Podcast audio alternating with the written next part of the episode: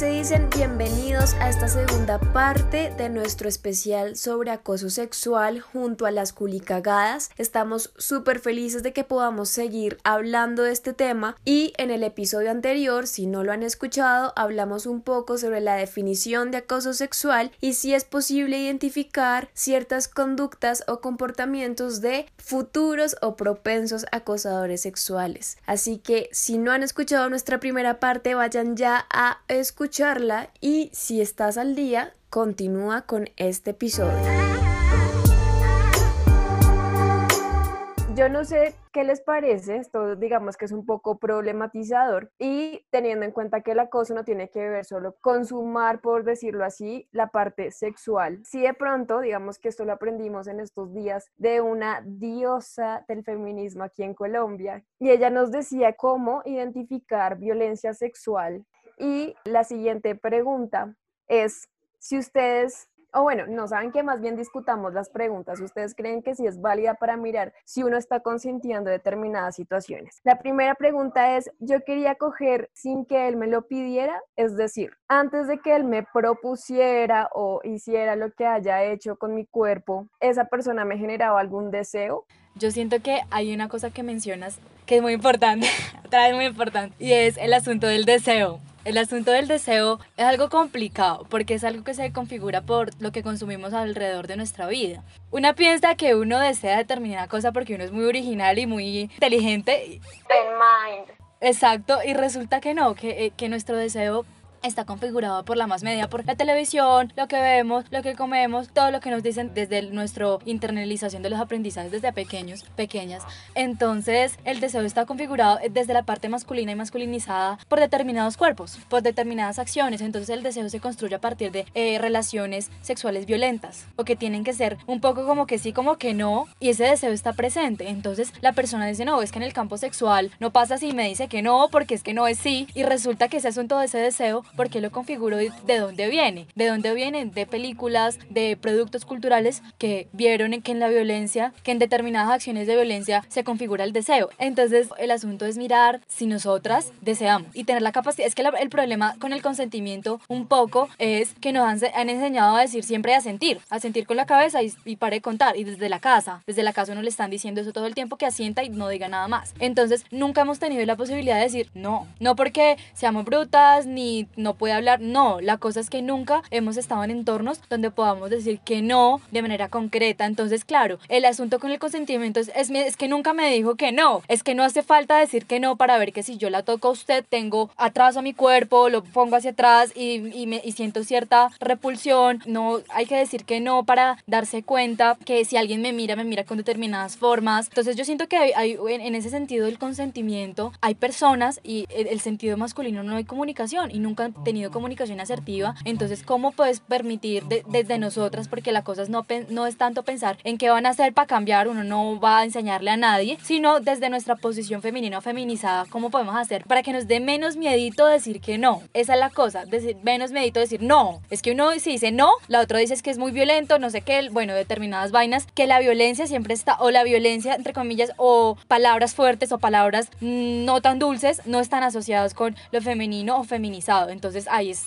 Y que decir no a veces parece como súper reprochable, ¿no? O sea, por más que tú digas como no, claramente, como no quiero, o sea, como que tienes que sacar un montón de excusas o de cosas que para que ellos entiendan que no es no. Y eso me parece súper triste porque eh, ni siquiera esa palabra que a veces resulta ser tan poderosa, ni siquiera nosotras tenemos el poder sobre ella. Entonces sí me parece súper acertado lo que acabas de decir. Dale, Aleja, que estás, que te hablas. Yo Tengo muchas cosas que decirte lo que acabas de decir, intentaré ser concreta.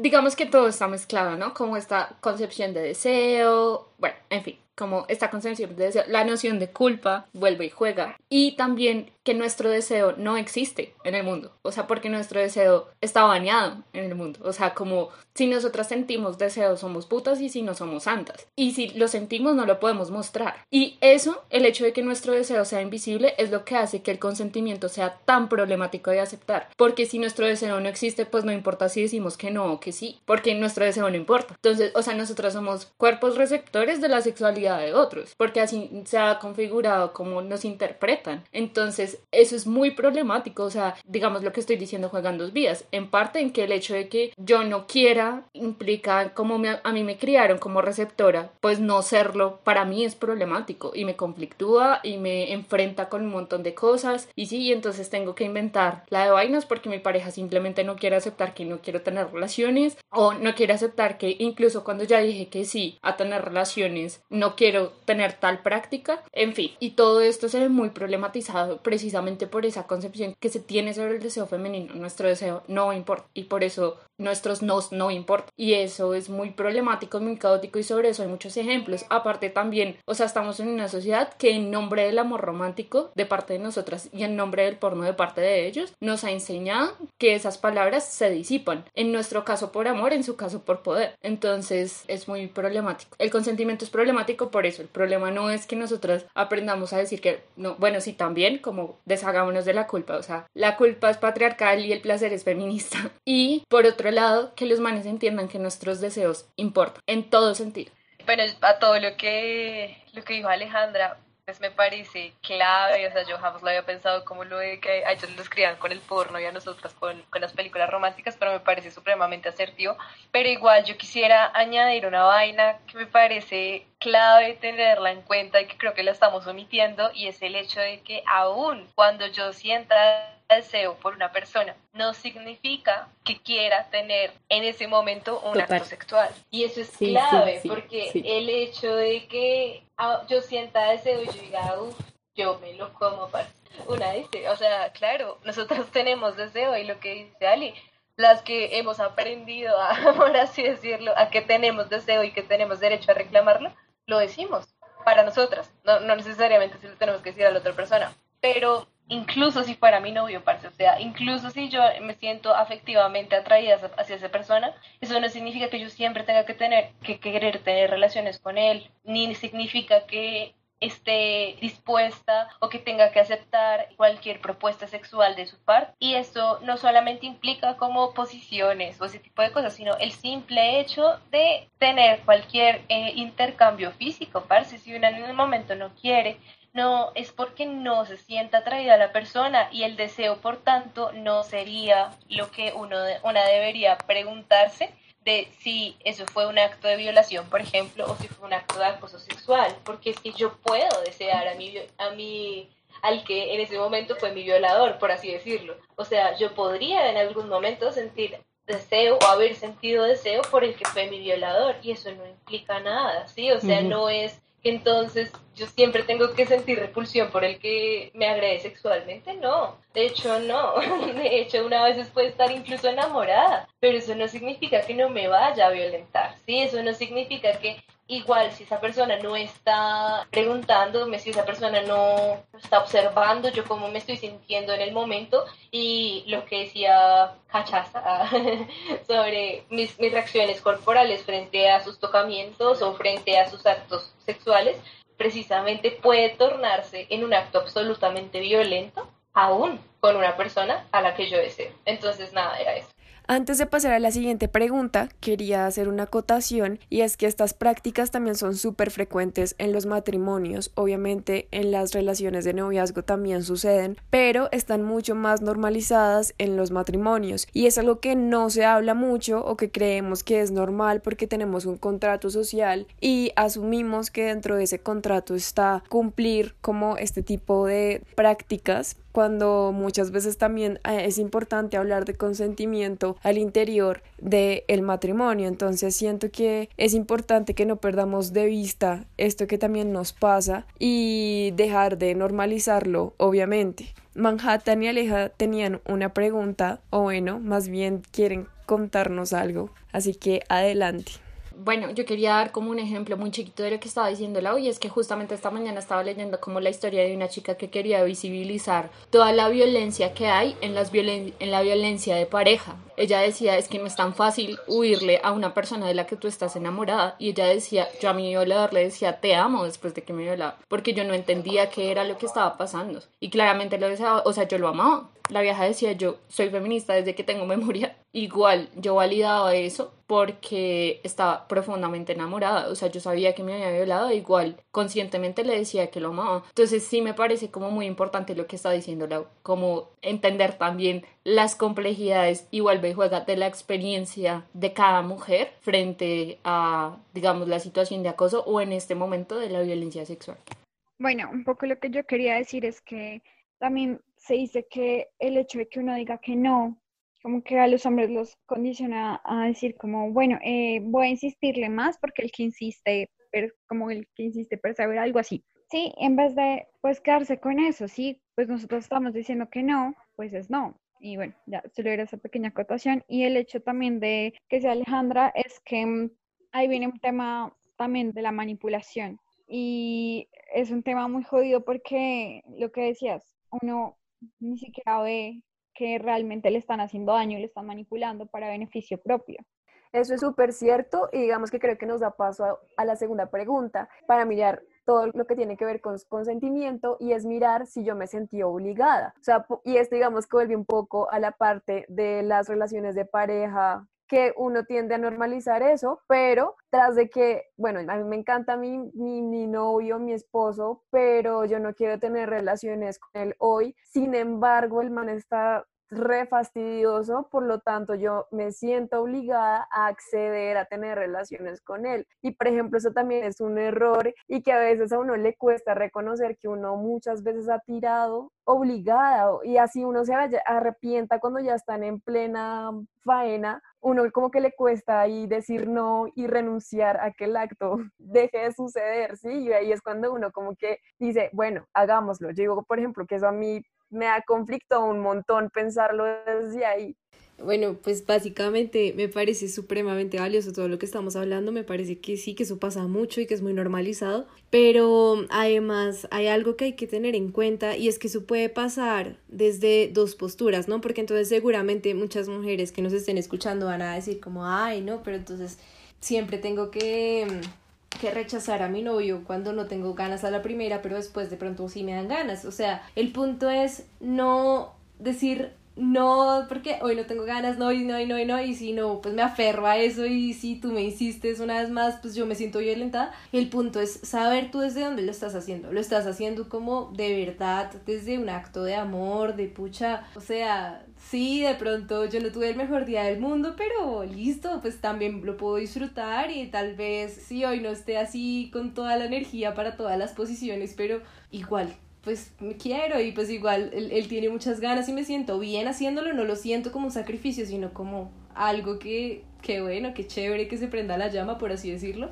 Y otra cosa es decir como, ah, es que si no lo hago, es que no lo estoy complaciendo y no estoy cumpliendo con mis deberes de novia. Sí, o sea, son dos posiciones completamente diferentes, o de esposa, en el caso de que sea matrimonio, porque son dos posiciones completamente diferentes que uno una podría decir como, no, es lo mismo, no, a fin de cuentas no es lo mismo, y lo que cambia precisamente es el sentimiento. Entonces yo creo que esto es muy importante porque, claro, esto hace muy difícil normalizar o hablar del tema como algo estándar, pero creo que es algo muy importante para que nosotras no caigamos en ese círculo de autorreproche y autoculpabilización de que entonces si un día cedí cuando yo no tenía ganas inicialmente, pero después sí me dieron ganas, entonces es porque me dejé llevar por el deseo patriarcal. O sea, en verdad no, no tiene que ser desde ahí, ¿sí? O sea, en verdad lo digo como porque yo he estado en esa posición y el punto es, no siempre tienes que mantenerte rígida en una posición y si no, no lo haces entonces es que ya te violentaste. No, hay veces que puedes de hecho ceder, pero eso no significa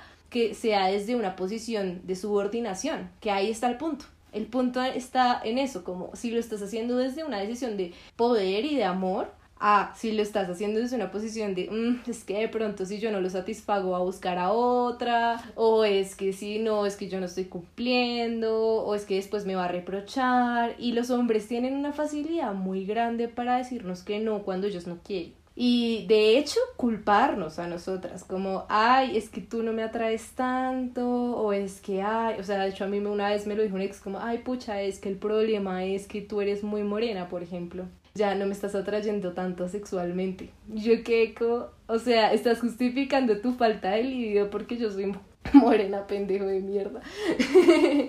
¿Por qué? Porque a ellos les han criado que si ellos no sienten deseos por culpa de la mujer a ellos les han criado eso, les han inculcado eso y por tanto ellos no se sienten mal rechazando a una mujer, por así decirlo, diciendo como no. Y si lo hacen, igual es como algo mucho más pasajero, no marca su cosmovisión de su cuerpo ni de su sexualidad, en cambio, ni de sus deberes, por así decirlo, aunque de pronto sí, obviamente ellos también sufren una violencia de una presión de de otros hombres, también de los deberes sexuales que deben tener. El punto no es ese, el punto es realmente una preguntarse, listo, yo cómo quiero que vivir mi sexualidad con mi pareja, la comunicación, él siente placer, yo siento placer, porque tampoco es entonces que él no sienta placer, ¿no? O sea, el punto es que ambos sintamos placer, que ambos nos sintamos satisfechos y que en realidad podamos llegar a consensos en esos momentos en que de pronto yo tengo más ganas que él o que él tiene más ganas que yo, pero que no sea desde una posición de poder o desde una posición violenta. Sí, claro, de hecho me parece súper valioso que digas como que pueden haber dos posturas en cuanto a este tema de la obligación. Sin embargo, digamos que en la primera, obviamente, si uno se quiere echar el polvazo, porque, bueno, al principio que uno no quiere y uno dice como marica, estoy restresada y obviamente me voy a echar mi polvo porque lo necesito. Entonces uno dice como, ahí está bien, claro, y porque también ahí tuviste como ese chance de decidir y de cambiar esa opinión de que de pronto al principio no quería, pero después sí ya quiero, ¿sí? Como que tuviste esa opción de decidir tú. En cambio, digamos que en la segunda opción sí ya veo más un poco el tema, pues obviamente de obligación, pero también el de la manipulación, ¿no? Que es básicamente en donde muchas veces recae la obligación. Pasa una cosa y es que lo dijeron ahorita, y es que los hombres también tienen presiones presiones en términos para afirmar su masculinidad y bueno, primero yo siento que es un asunto que no nos compete a nosotros porque ellos tendrían que poder pensar esos espacios de noción, de comentarios nocivos, de ideales nocivos, son espacios que tienen que tratar ellos, nosotras pues no nos compete hacerlo y ojalá pudieran abrir esos espacios donde sí puedan hablar de sus masculinidades que son bastante nocivas. Y segundo, ¿qué pasa con, con las relaciones que, que no son heterosexuales? ¿Y qué pasa con este sentido de lo consentido con las relaciones no heterosexuales?